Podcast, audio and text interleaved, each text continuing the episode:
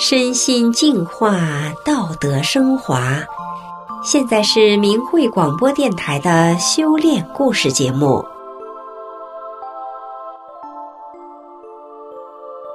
听众朋友，您好，我是雪莉。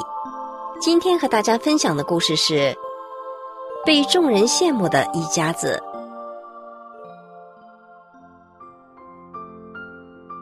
一九九二年春，在黑龙江某边陲小城。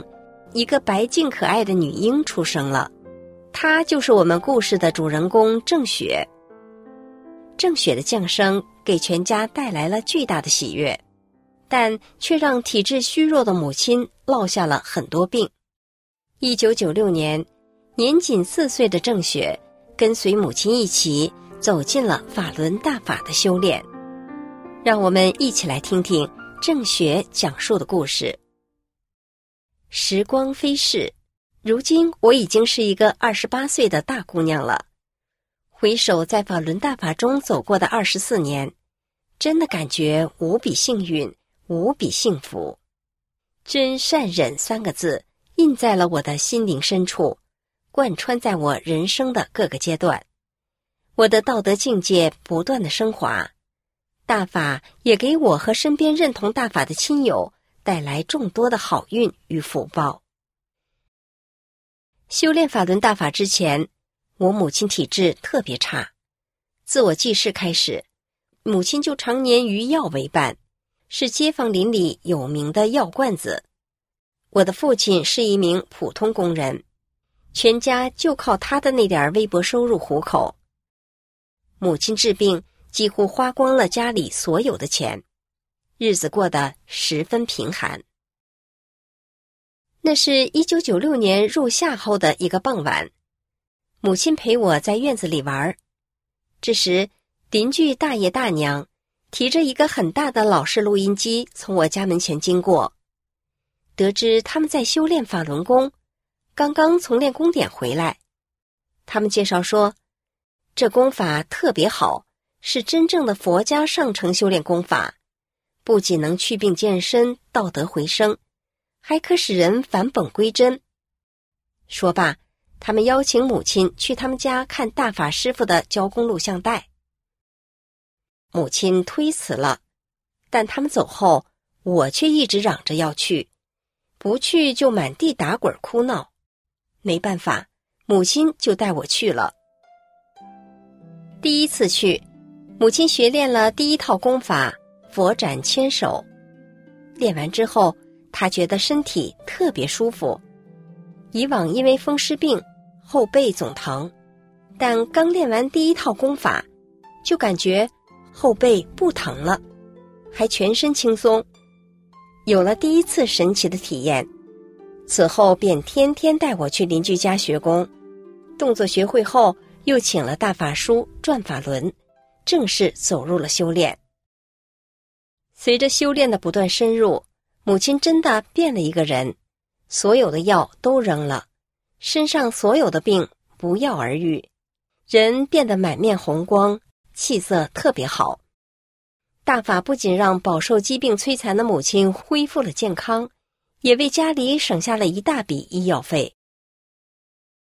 无病一身轻的母亲心情舒畅了，人也有劲儿了。以前根本干不了任何重活，修炼后他力气变大了很多。后来为了补贴家用，他还翻地种菜，骑自行车驮着几十斤的菜篮子出去卖菜。一个病殃殃的药罐子，变成了一个大力士了。那时参加集体晨练的人很多，我每天也都起大早，跟着母亲一起去参加集体练功。以前一感冒发烧就要去诊所打针，修炼以后我再没打过针，没吃过药，身体非常健康。母亲身体健康后，为了补贴家用，就在家种菜出去卖。市场里很多商贩都用调过的秤卖东西，而我妈妈卖菜从不缺斤少两，甚至每次还都多给顾客一些。那时市场附近有一个流浪汉，常年以捡垃圾为食，市场附近的人都叫他大傻子。我见他总是捡垃圾，很可怜，所以每次陪妈妈来卖菜，我都会管妈妈要五毛钱，买两个热乎乎的馒头送给他。时间久了，市场周围的那些老百姓都知道了我给大傻子买馒头的事，都夸我这么小的孩子真懂事，这么善良。因为从小就知道要按照真善忍的标准做好人，上学后我一直和同学和睦相处，大法开智开会，所以我的学习成绩一直名列前茅，而且我在唱歌、舞蹈、朗诵等方面都颇具天赋，经常获得学校各类荣誉，这样很多同学都喜欢我，愿意和我玩儿。我也乐于帮助学习不好和家庭困难的同学。上小学时，班里有一个同学父母双残，家庭条件极其困难，我就号召大家给他捐衣服和书包等学习用品。看到地上有香蕉皮，我就跑过去捡起来，放进垃圾桶，生怕同学不小心踩到而摔跟头。同学有不会的作业来问我，我会耐心的教会他。去公园玩蹦床，老板多找给我十块钱，我发现后还给他。过年时去集市买春联，回家发现老板多给我装了一张，我马上让爸爸陪着我，顶着三九寒冬的冷风去三公里地外，把多的一张春联还给了老板。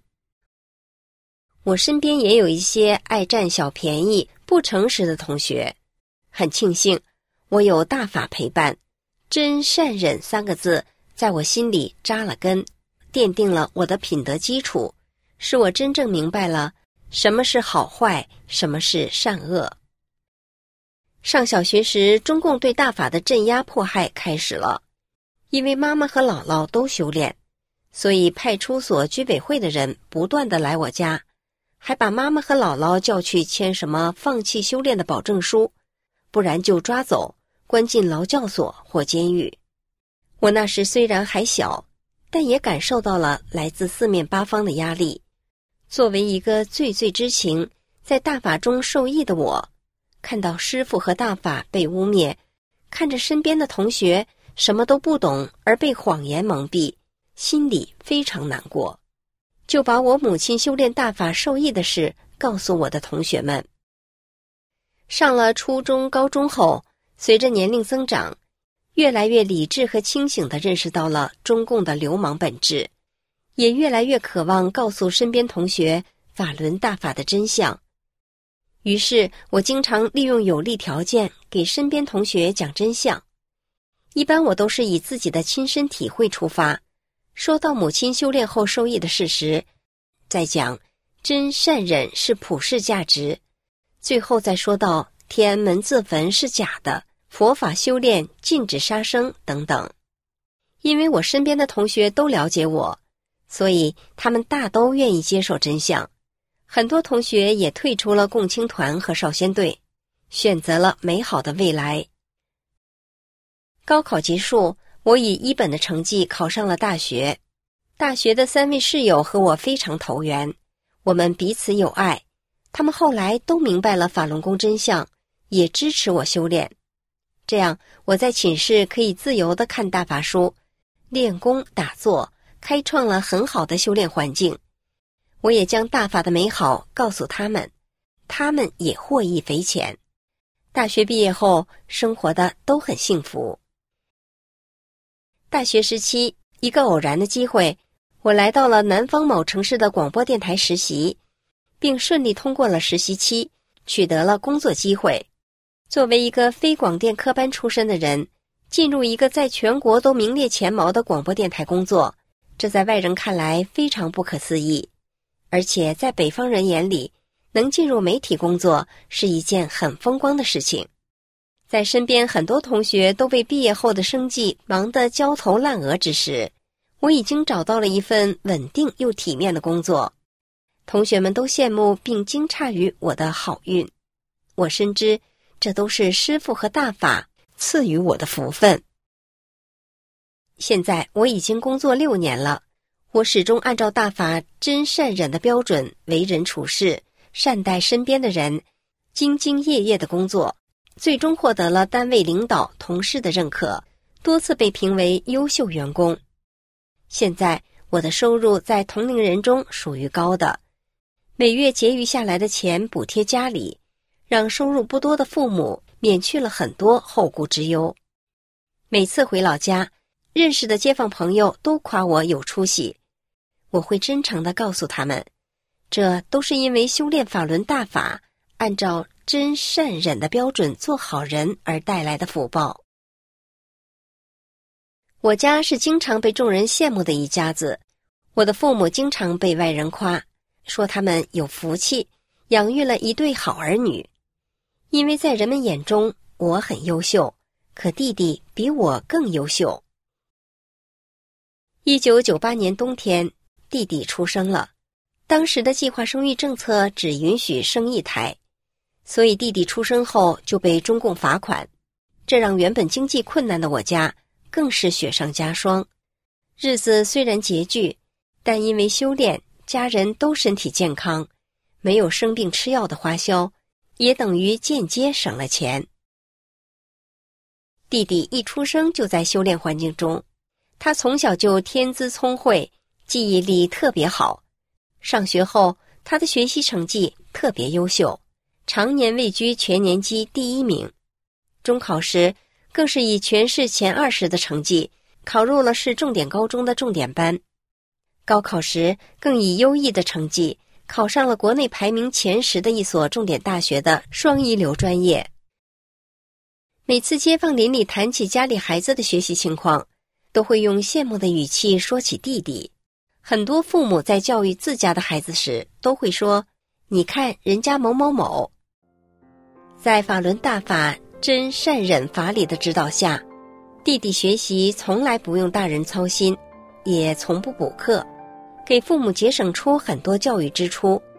而且弟弟道德素养高，善良正直，乐于助人，在学校从不与人争吵，谦虚有涵养。是老师和同学眼中品学兼优的学霸，弟弟能够有如此过人的天资，真是承蒙宇宙大法的无量恩泽啊！我和我家人的真实故事，印证了大法的神奇与伟大。听众朋友，今天的故事就讲到这里，我是雪莉，感谢您的收听，我们下次再见。